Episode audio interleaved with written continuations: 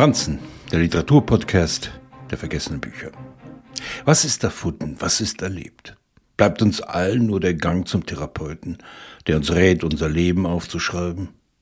Daraus einen Roman zu machen, wenn wir das, was wir erlebt haben, so direkt nicht aushalten?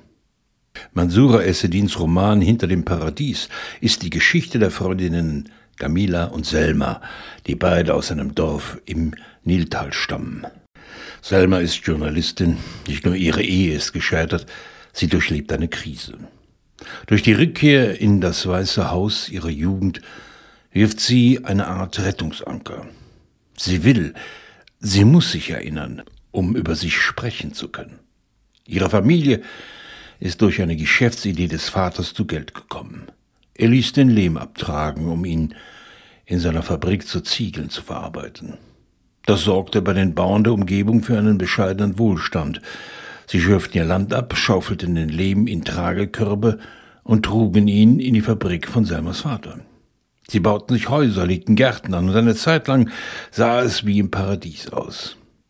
Nachdem das Land ausgebeutet war, blieb ihm nichts anderes übrig, als es zu verlassen und Arbeit in den Goldstaaten zu suchen. Im Weißen Haus ist es seitdem still geworden. Der Versuch, Selmers Erinnerungen zu Papier zu bringen, füllt die Seiten mit jenen Ereignissen an, bei denen sie und Camila sich schuldig gemacht haben. Das Leben im Tal war von Männern geprägt. Nach dem Sex blieb Camila mit zuckendem Unterleib und Krämpfen zurück, während der Mann jedes Mal verschwand.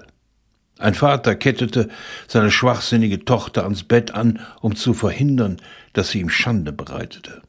Indem die Psychiaterin ihre Patientin rät, alles aufzuschreiben, hofft sie, dass Selma Worte für all das findet, was sie nicht über die Lippen bringt. Das eigentliche Drama widersetzt sich der Vorstellung, es komme lediglich darauf an, sein Leben besser zu verstehen, um sich zu verzeihen. Selma wird nach Abschluss des Manuskripts angefahren werden. Knochenbrüche kann man heilen, Seelen eher nicht.